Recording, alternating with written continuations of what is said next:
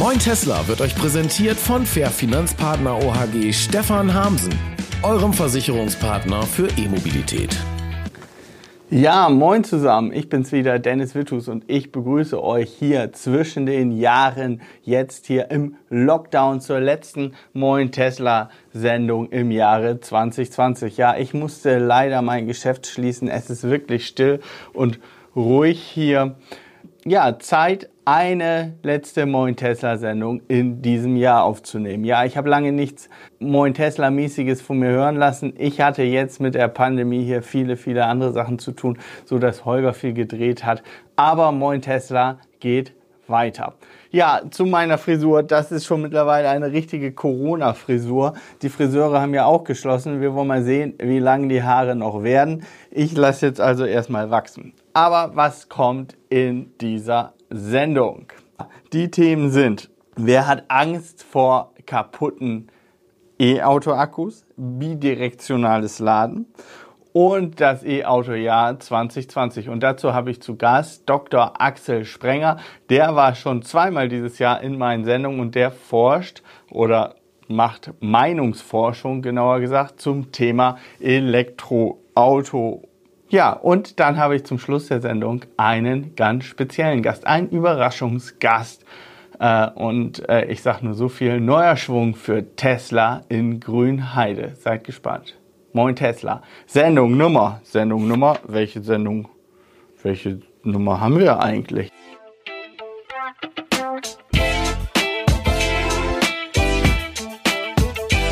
Moin Tesla das Magazin für E-Mobilität und Energiewende von und mit Dennis Vetus. Ja, herzlich willkommen hier in meiner Sendung. Ich begrüße Dr. Axel Sprenger von der Firma Uscale.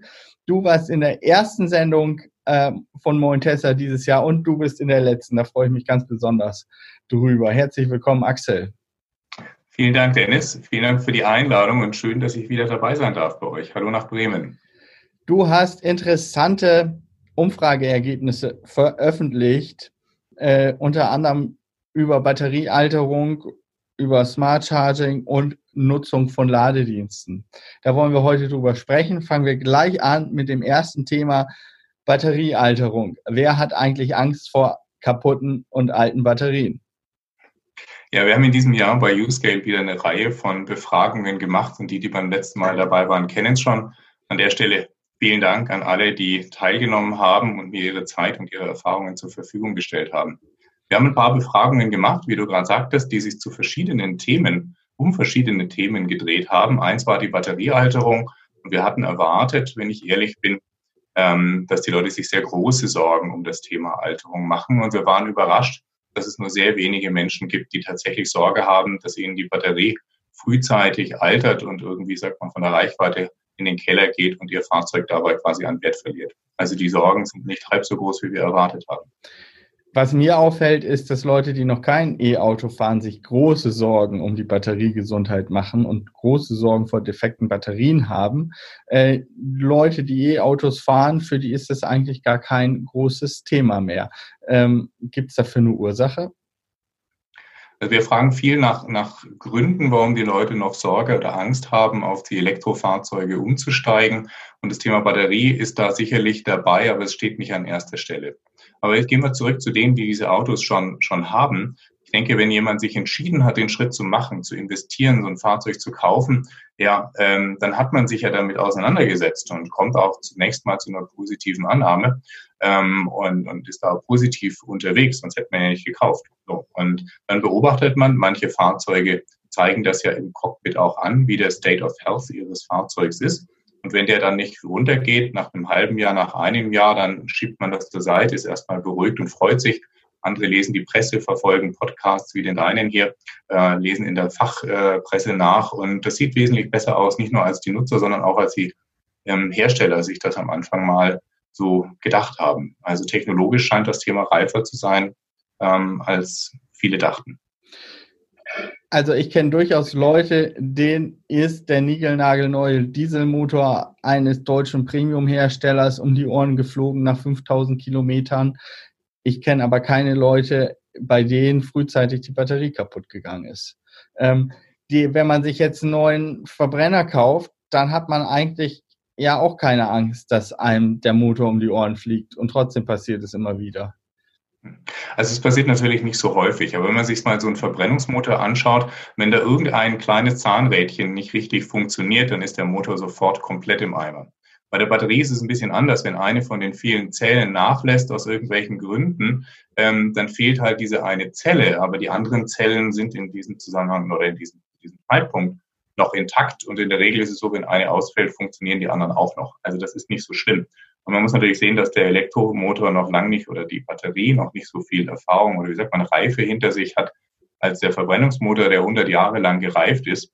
Also da haben wir bei der Elektrowelt sicherlich noch eine Menge vor uns. Und wie gesagt, aus der Perspektive der Technologie her ist das Risiko, dass einem das Ding um die Ohren fliegt, deutlich geringer. Nochmal Thema Batteriegesundheit, äh, eigentlich ja auch ein to tolle, toller Name, so eine Wortschöpfung Batteriegesundheit, ja. äh, die, die gab es ja nun auch noch früher nicht. Ähm, ich kann bei meinem Tesla und bei, bei, der, bei der Zoe, die ich hier habe, und ich glaube auch bei den Hyundais, Hyundais kann ich nicht sehen, in welchem Zustand die Batterie ist. Nun muss ich sagen, ich kann ja auch beim Dieselmotor nicht sehen, in welchem Zustand jetzt der Dieselmotor ist. Beim Verkauf ist das natürlich aber irgendwie eine wichtige Sache. Wenn ich ein E-Auto jetzt gebraucht kaufe, möchte ich eigentlich schon wissen, wie gut ist die Batterie. Das wird nun auch von vielen E-Autofahrern irgendwie gewünscht. Das ist bei dir rausgekommen, dass die eine Anzeige haben möchten, wie gut ist meine Batterie noch. Genau, das macht ja einen Unterschied aus. Wenn jemand, stell dir ein Auto vor, äh, dass jemand fährt und immer mit, weiß ich nicht, 150 kW lädt von 0 bis 100 Prozent ähm, und mit viel Gas unterwegs ist, in Anführungsstrichen, dann wird die Batterie sicher anders belastet ne, als jemand, der sein Fahrzeug sehr schonend lädt. Wenn ich ein gebrauchtes E-Auto kaufen würde, würde mich das definitiv auch interessieren. Und was wir sehen, ist, dass verschiedene Anbieter gibt, die Batteriechecks anbieten. Ähm, da kann man das dann als, als, als, sagt man, als Besitzer eines Autos dann auch prüfen lassen, welche Technologie sich da dann auch zu welchen Kosten durchsetzen wird und wie genau man es eben wissen möchte, ähm, das wird sich ähm, zeigen. Die Fahrzeughersteller testen das natürlich laufend, teilen das aber dem Kunden nicht immer mit, so wie du gerade sagtest, das wird nicht in jedem Auto angezeigt. Ähm, vielleicht wissen es die Hersteller nicht, dass die Kunden das tatsächlich haben wollen. Das andere ist, sie wollen es vielleicht auch nicht immer so transparent machen.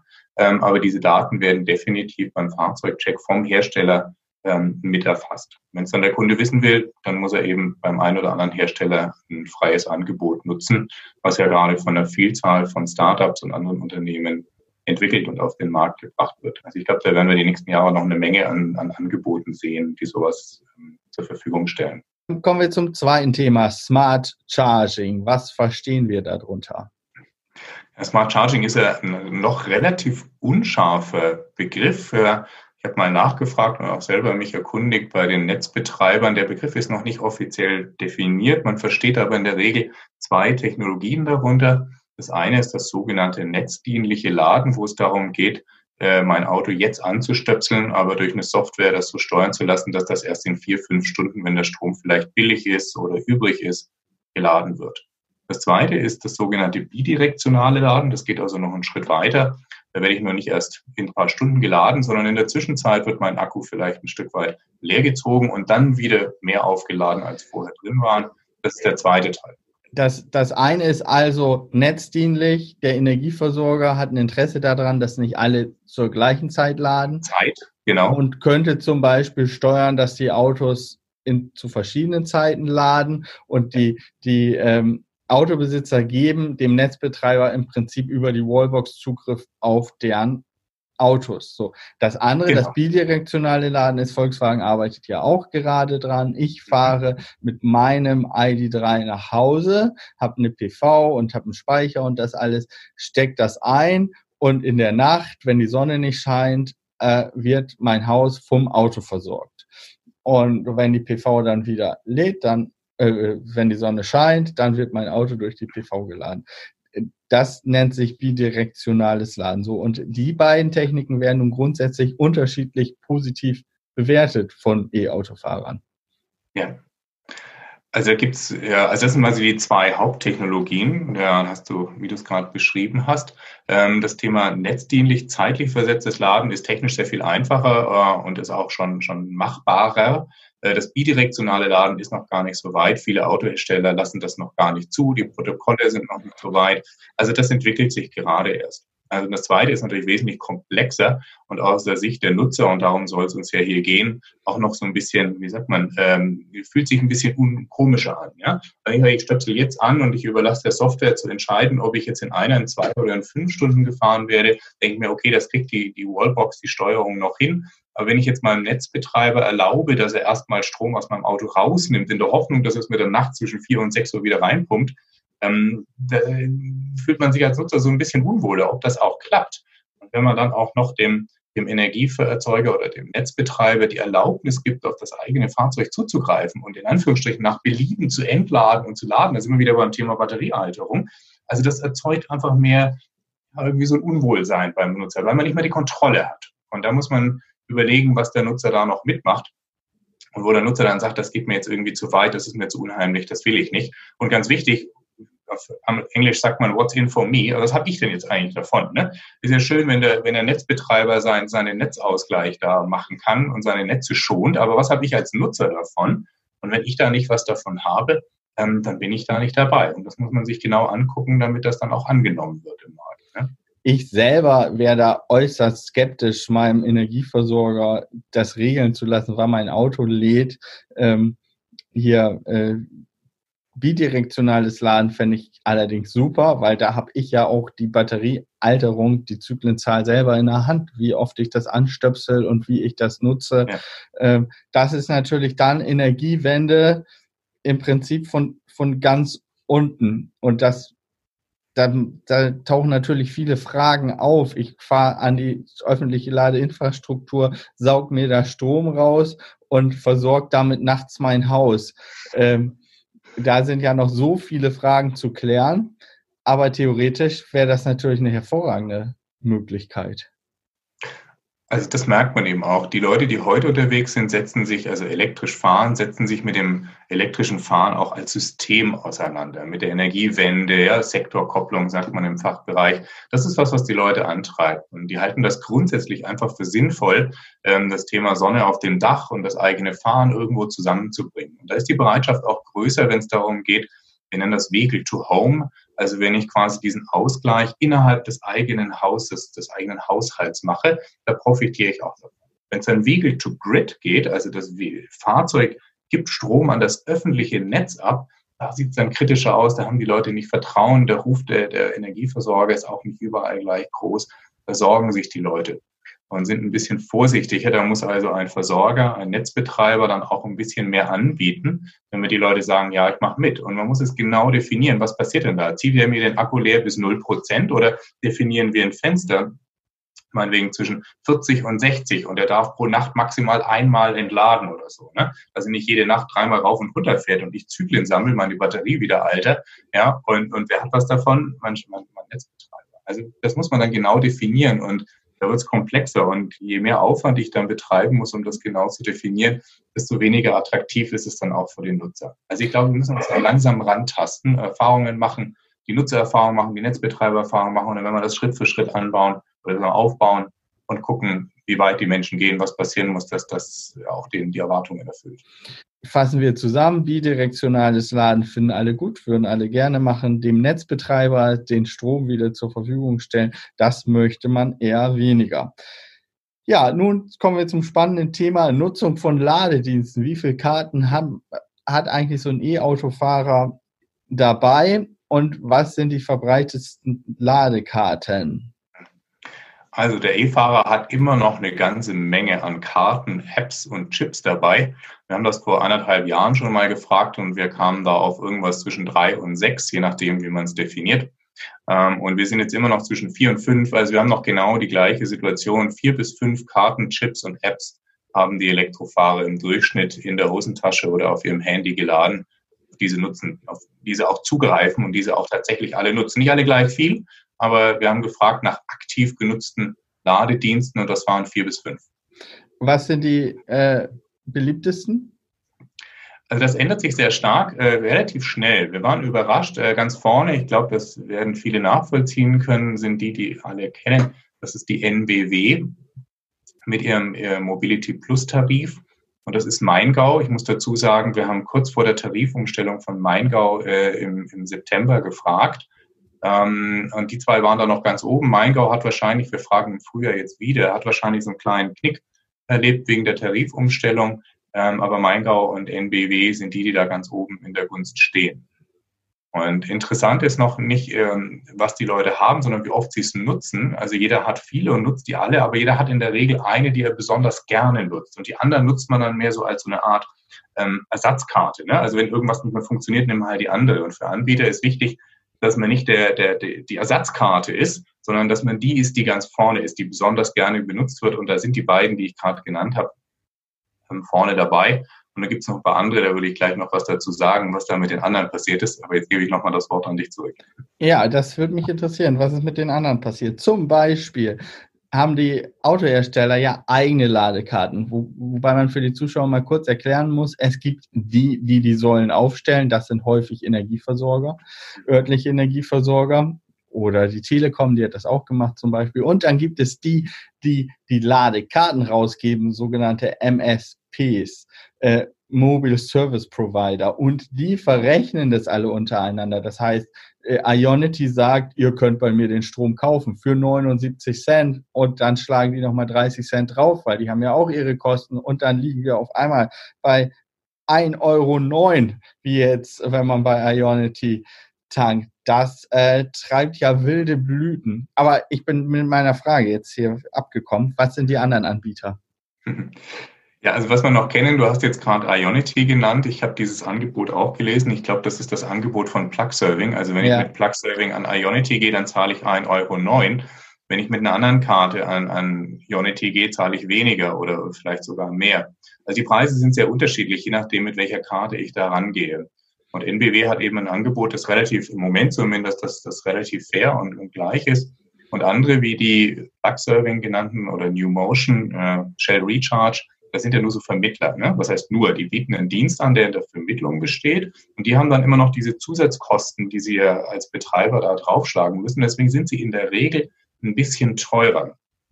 Und das merkt man. Vor, vor anderthalb Jahren war New Motion noch ganz, ganz oben. Also jeder hatte die Karte und auch nicht jeder hat sie genutzt, aber viele.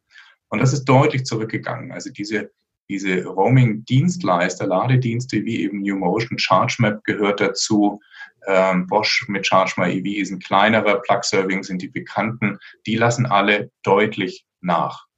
Ähm, weil andere Stadtwerke, Stromversorger, die bieten jetzt auch ein relativ breites Netz an mit ihren Partnern, sodass man gar nicht mehr so stark auf diese Roaming-Ladedienste angewiesen ist. Und das merkt man und ich bin sehr gespannt, was die sich einfallen lassen, wie die dann eben, wie sagt man, wettbewerbsfähig bleiben wollen, um da bei den E-Fahrzeugfahrern nicht nur auf der Ersatzbank zu sitzen, äh, und halt im Notfall genutzt zu werden, sondern wirklich dabei zu sein. Also diese Aggregatoren, Ladedienste sind deutlich zurückgegangen.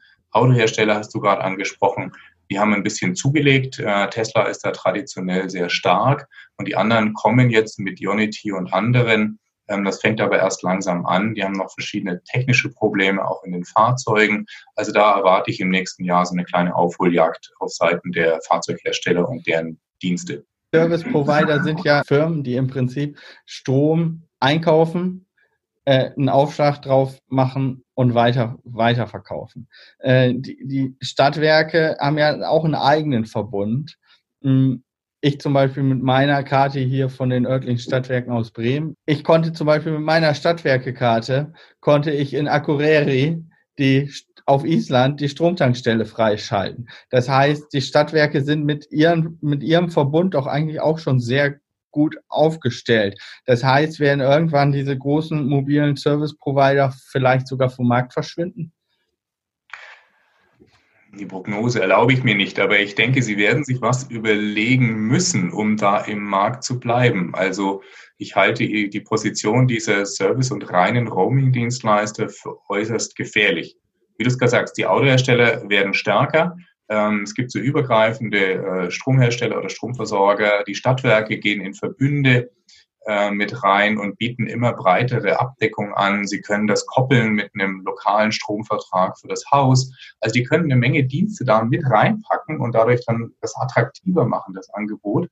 Und diese Roaming-Dienstleister müssen sich wirklich überlegen, wo ihr USP in dieser Welt dann noch ist. Irgendwas müssen sie bieten, weil durch die Technik sind sie per se einfach ein bisschen teuer. Das ist komplex, das muss man zugeben.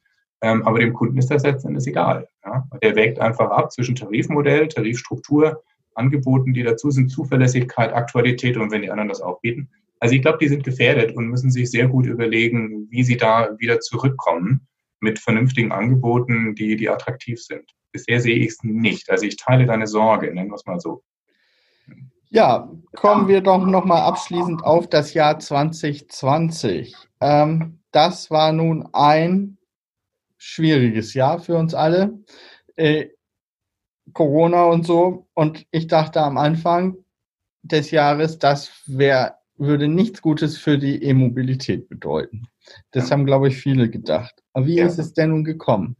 Fass das doch mal aus deiner Sicht zusammen. Ja, also die öffentlichen Zahlen, die, die, die, die Zulassungszahlen, die kennen, glaube ich, die kennst du, die kennen alle deine Hörer sehr gut. Ähm, von daher war es zumindest aus Sicht der Elektromobilität bestimmt ein sehr, sehr gutes Jahr. Für alle, die das nicht wissen, für alle, die das nicht wissen, ich fasse das mal kurz zusammen. Also ja, es wurden, wurden circa 25 Prozent weniger Verbrenner produziert in Deutschland. Das liegt äh, wahrscheinlich auch an den geschlossenen Autohäusern. Der Handel war ja verboten und man ist da wenig digitalisiert. Ähm, man kann die Autos zwar konfigurieren im Internet, aber man kann sie dort nicht kaufen. Also 25 Prozent weniger Verbrenner. Der, äh, die E-Autos sind auf einen Marktanteil im November, die reinen E-Autos, von fast 10 Prozent gekommen, wenn ich das jetzt richtig habe. Ja, 10 Prozent aller zugelassenen Neufahrzeuge im November waren E-Autos. Das ist wirklich ein Sprung gewesen. Zwei Prozent waren es, glaube ich, im Vorjahr. Tesla hat ähm, 40 Prozent Verkaufsplus in Deutschland. Ähm, trotzdem sank der Marktanteil von Tesla in Deutschland auf 6 Prozent der E-Autos. Das heißt, alle anderen haben viel, viel mehr E-Autos verkauft. Und das sehen wir ja. Der ID3 ist gekommen, der Opel Corsa E. Äh, um hier nur einige zu nennen, das E-Auto boomt. Es geht richtig ab. 2020 ist das Jahr des Durchbruchs gewesen. Ja, das glaube ich absolut auch so. Anfang zweieinhalb Prozent, jetzt zehn Prozent.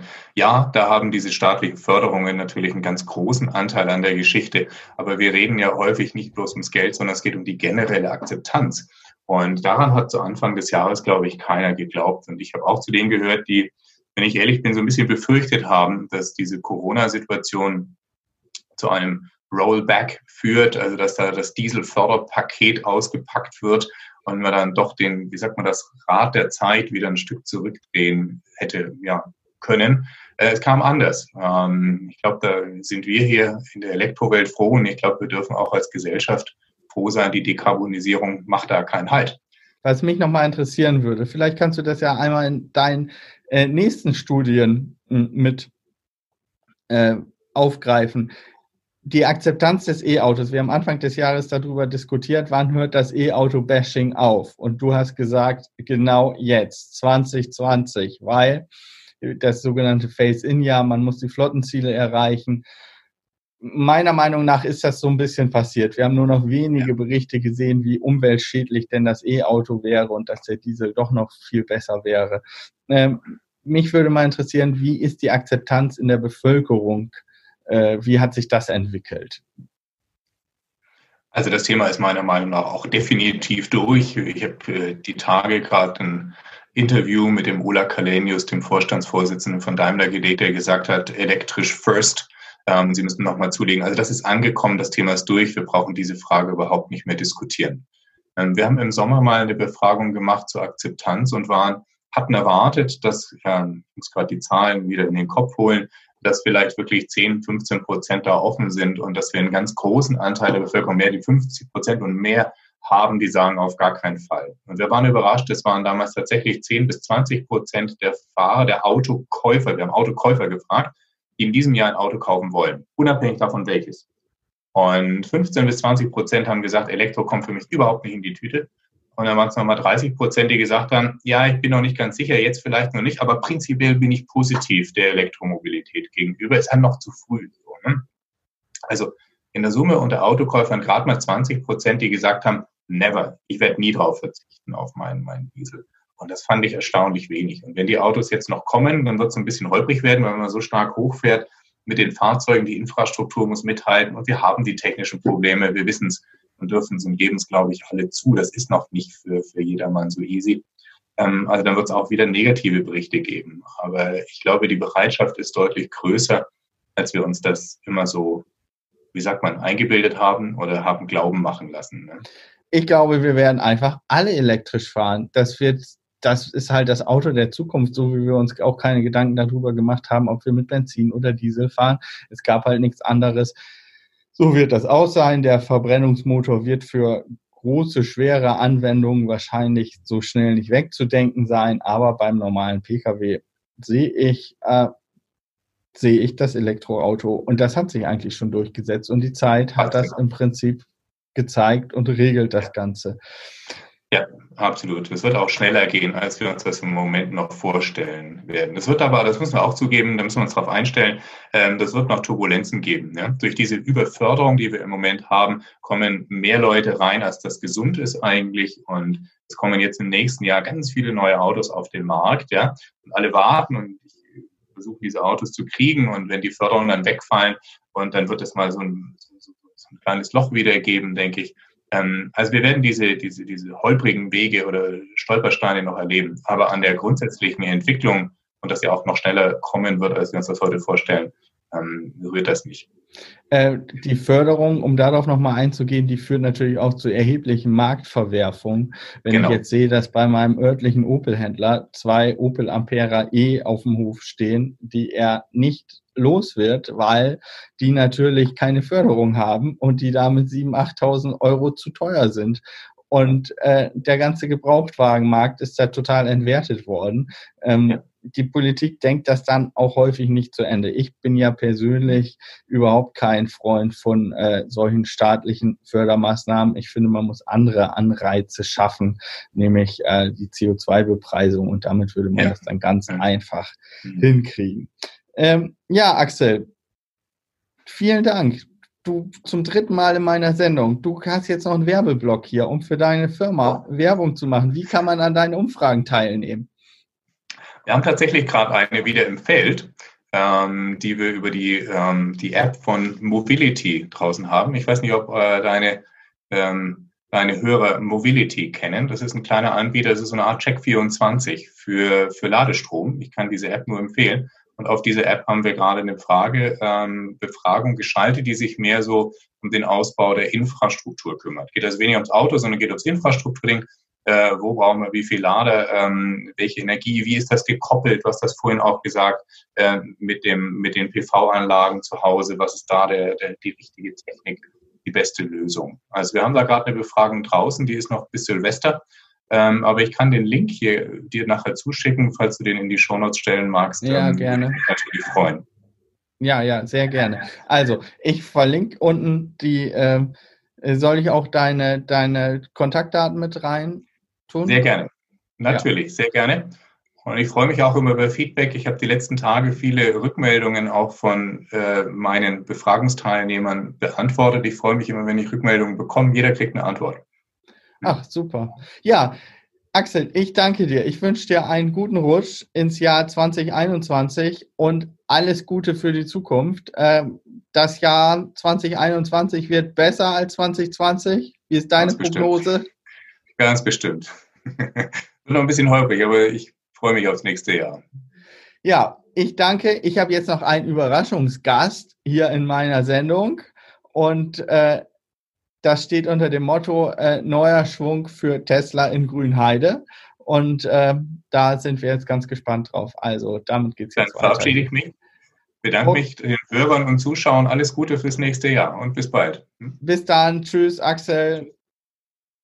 Ja, und er ist da, mein Überraschungsgast. Ich bin hier jetzt mit Corona-Mikro, was ich ausziehen kann, bewaffnet, plus einer Maske.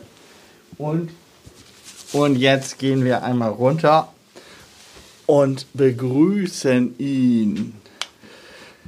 Ja, vielleicht ahnt ihr schon, wer es ist. Während wir auf dem Weg sind, darf ich noch einmal kurz auf meine Sponsoren der Sendung hinweisen. Das ist einmal Store and Charge. Moin Tesla wird unterstützt von Store and Charge, deinem Online-Shop für Ladezubehör. Da kriegt ihr alles Mögliche an Ladezubehör für eure E-Autos. Und dann an die Firma Fair Finanzpartner von Stefan Hamsen. Ja, der macht euch Versicherungsangebote für eure E-Autos. Da habe ich auch meine Teslas versichert. So, und jetzt drehe ich die Kamera mal um.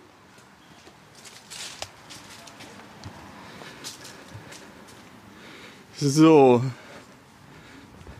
Und wer steht da mit einem beklebten ID3 getuned.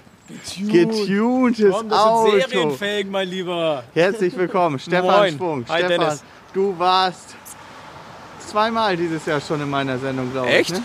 Ja, kann sein. Ja, also oder, bestimmt. oder dreimal. Auf jeden Dreimal, Fall bist du ja fast ein Dauergast. Ich gebe dir mal eben das Mikro. Ja. Dann kann ich mal eben hier meine Maske Alles gut. absetzen. Dann bin ich wahrscheinlich besser zu verstehen. So, jetzt zeigen wir hier mal dein Auto. Ich stelle mich mal, du lädst hier an meiner Ladesäule. So, wie ist der beste Bildausschnitt? So, komm mal hier dichter dran, Ja, damit wenn du sagst. ins Mikro sprechen kannst. Ja. Neuer Schwung. Aber jetzt habe ich hier so ein Mikrofon im Gesicht oder wie ist das? genau. Okay. Neuer Schwung bei Tesla. Du hast eine Neuigkeit zu verkünden und ich Ja, darf sie auf Moin Tesla. Ich fühle mich wirklich geehrt, auf Moin Tesla exklusiv verkündigen. Ja, das ist tatsächlich so. Also ich habe dir ja viel zu verdanken, was meinen ganzen Kanal angeht. Du hast mich ja so ein bisschen an die Hand genommen und hast gesagt, Mensch, äh, pass mal auf, lass ein bisschen was zusammen machen. Das ähm, pusht dich ein bisschen, gibt dir ein paar Zuschauer. Und da habe ich gedacht, das ist das Mindeste, dass ich diese große Ankündigung bei dir in der Sendung mache. Da freue ich mich wirklich, wirklich drüber. Und nun sag mal, du bist, du bist Qualitätsingenieur bei einem großen deutschen Autohersteller, die auch OEMs genannt werden. Warum auch immer. Warum heißen die OEMs? Was heißt das? Keine Ahnung. OEM ist halt ein englischer Begriff für da, dafür. Das sind halt der Hersteller, der das Auto dann auf die Straße bringt. Das ist der OEM halt. Und jetzt gehst du zu einem anderen OEM. Du veränderst dich beruflich. Ja, Erzähl. tatsächlich. Also ich habe mich entschieden, ähm, den Daimler zu verlassen. Äh, kann man jetzt ja sagen. Also ihr, ihr wisst es sowieso alle, dass ich bei Mercedes bin. Und ab 1.2. Ähm, Grünheide. Wow, cool. Also Grünheide, wer es noch nicht weiß, da wird Tesla zukünftig gebaut. Und ich wechsle tatsächlich ab 1. Februar zu Tesla nach Grünheide, auch als Qualitätsingenieur. Und wer mich kennt und wer meine Videos kennt und das hat einen Grund, warum hier ein ID3 steht und kein Model 3. Ich habe ein großes Video damit gemacht, hat 130.000 Klicks gekriegt, warum ähm, ich mich dafür entschieden habe und nicht für Model 3. Und ein ganz großer, ganz großer Themenpunkt war natürlich die Qualität. Und ähm, viele verschreien mich als, als VW-Fanboy inzwischen und so weiter. Ähm, und ich will jetzt einfach mal zeigen, pass mal auf, ganz im Ernst. Tesla ist ein geiles Unternehmen, aber die haben ein verdammtes Problem mit der Qualität. Und ich habe 13 Jahre jetzt bei einem OEM gearbeitet, unter anderem ähm, die letzten vier Jahre direkt in der Qualität, war zuständig für den EQC und ähm, habe mir jetzt gesagt, ey, ich würde es bereuen, wenn ich es nicht wirklich versuche. Und es hat geklappt. Und ich fange in der Qualität bei Tesla an, um dann das, was ich kritisiere, vielleicht besser zu machen. Ja, mein herzlichen Glückwunsch. Da hast du also du hast eine Bewerbung dahin geschrieben. Bis, wie, online wie, geht alles online. Wie, wie war das? Nee, es geht tatsächlich alles online. Ne? Also ähm, die Stellenausschreibung, die kam ja Mitte ähm, des Jahres, kamen so die ersten Stellenausschreibungen. Man guckt da so rein, ja, da war dann auch ähm, Montage so ein bisschen, das ist ja nicht so meins. Ähm, dann gab es da viele Themen ähm, ähm, HR-mäßig, ähm, also Human Resources, ähm, Personalwesen, da haben sie viel gesucht. Und irgendwann, peu à peu, kamen so langsam die ersten ähm, Ingenieursstellen auch im Bereich Qualität. Und da habe ich dann einfach mir, ich glaube, ich habe mir drei rausgesucht und habe dann einfach eine Online-Bewerbung. Bei Tesla läuft alles online, grundsätzlich alles online. Ähm, und habe mich einfach darauf beworben und dann durchfährt man einige Schritte im Bewerbungsprozess, ähm, angefangen vom Gespräch mit dem HR, mit deinem zuständigen Personalmanager, der dich dann eigentlich durch den ganzen weiterführenden Be Bewerbungsprozess führt. Und hast dann Gespräche auch mit dem Personal ähm, und mit dem, ähm, mit dem Management in den USA. Läuft alles über Microsoft, Zoom-Konferenzen und so weiter. Ja, Microsoft Teams, nicht Zoom, Microsoft Teams, so heißt es. Wie war dein Bewerbungsgespräch? Was, was blieb dir in Erinnerung? Was haben die dich gefragt?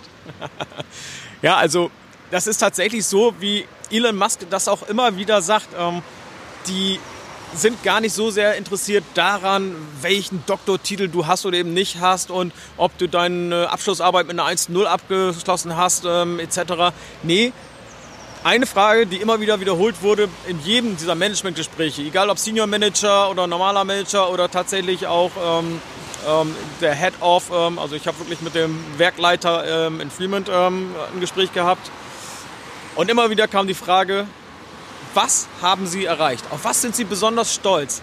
Wo haben Sie etwas ähm, gemacht, wo Sie im Nachgang sagen, ja, da habe ich richtig was erreicht für die Firma oder für mich selber? Ähm, habe ich ein Einsparpotenzial gehabt oder erreicht damit oder haben wir etwas ganz Neues auf den Markt gebracht? Und das wollten Sie immer wieder hören.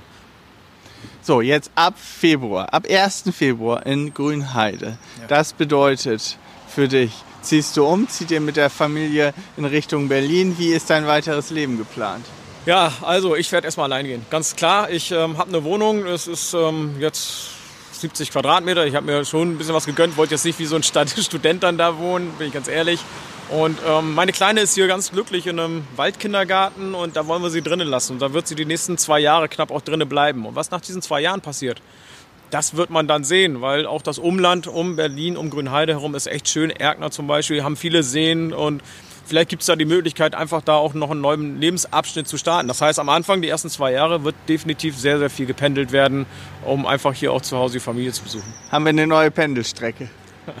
oh Mann, ja. Aber sowas von. Und äh,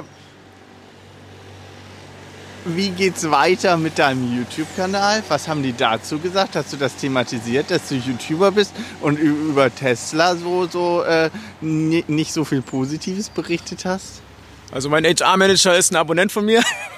ich glaube, das sagt alles. Ich habe von Anfang an mit offenen Karten gespielt. Ich habe von Anfang an gesagt, hey, ich bin YouTuber, ich habe einen YouTube-Kanal, da geht es um Elektromobilität. Ähm, selbst die Leute, mit denen ich in San Francisco dann Gespräche hatte, ähm, fanden das interessant und er hat online gleich mal geguckt, ähm, was, also, was der Schwung da so treibt. Und ähm, ich habe von Anfang an also mit offenen Karten gespielt. Inwieweit das jetzt ähm, dann in Berlin weitergeführt wird, mit den Themen, die ich jetzt eigentlich so bisher gemacht habe, das weiß ich tatsächlich noch nicht. Also im Januar werde ich zum Beispiel garantiert nicht dazu kommen, eine News-Sendung aufzunehmen, weil ich einfach so viel zu tun habe mit Umzug, Einleben in Berlin, Ankommen.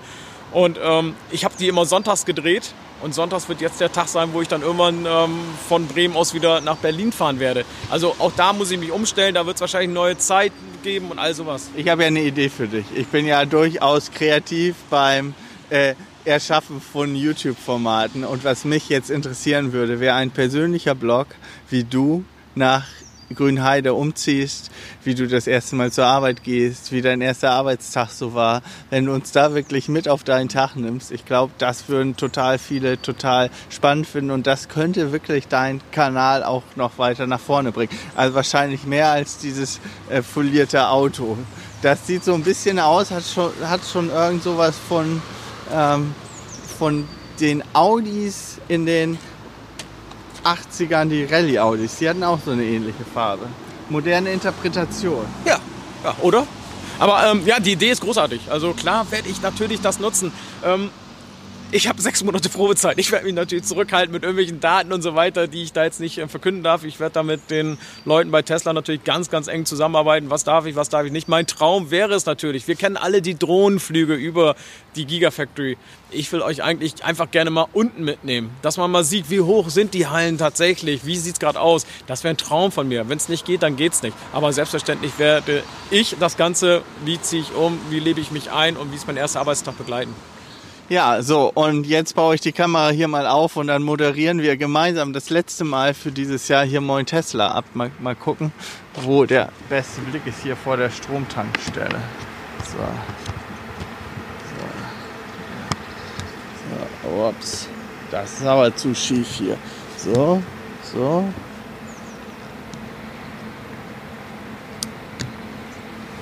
So ist doch cool. So ist cool. Guck mal, jetzt müssen wir uns da hinstellen. Wir klappen den jetzt mal aus. Und wenn ihr das jetzt sehen könntet, was ich hier jetzt vollbringe.